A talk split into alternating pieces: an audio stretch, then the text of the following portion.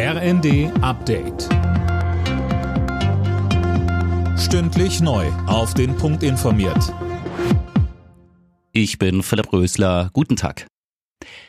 Die Ukraine fordert von Deutschland schnellere Waffenlieferungen. Bis heute sei kein schweres Gerät angekommen, sagte Botschafter Melnik im ZDF. Mehr von Tim Britztrup.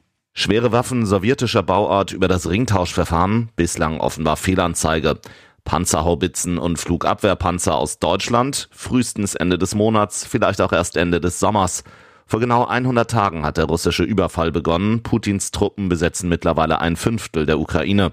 Andriy Melnik hat klargestellt, dass über Frieden erst geredet werden kann, wenn der Zustand vom vor dem 24. Februar wiederhergestellt worden ist.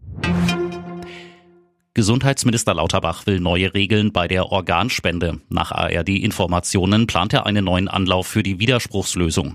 Wer nicht aktiv widerspricht, wäre dann automatisch potenzieller Organspender.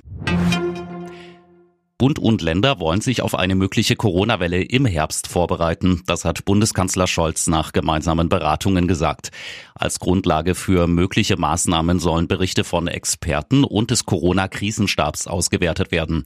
Ziel ist es, dass die Länder voll handlungsfähig sind, wenn die Fälle wieder steigen. Scholz stellte dabei aber klar, es soll keine erneuten flächendeckenden Schließungen von Schulen und Kinderbetreuungseinrichtungen geben, sondern es geht ausschließlich darum, dass wir jetzt die Rahmenbedingungen dafür schaffen, dass das einen guten Betrieb in Kitas und Schulen gibt. Die Queen wird heute nicht an den weiteren Feierlichkeiten zu ihrem 70. Thronjubiläum teilnehmen, Grund laut Palast. Die britische Königin fühlt sich derzeit nicht ganz wohl. Die 96-Jährige hatte zuletzt immer wieder mit gesundheitlichen Problemen zu kämpfen. Alle Nachrichten auf rnd.de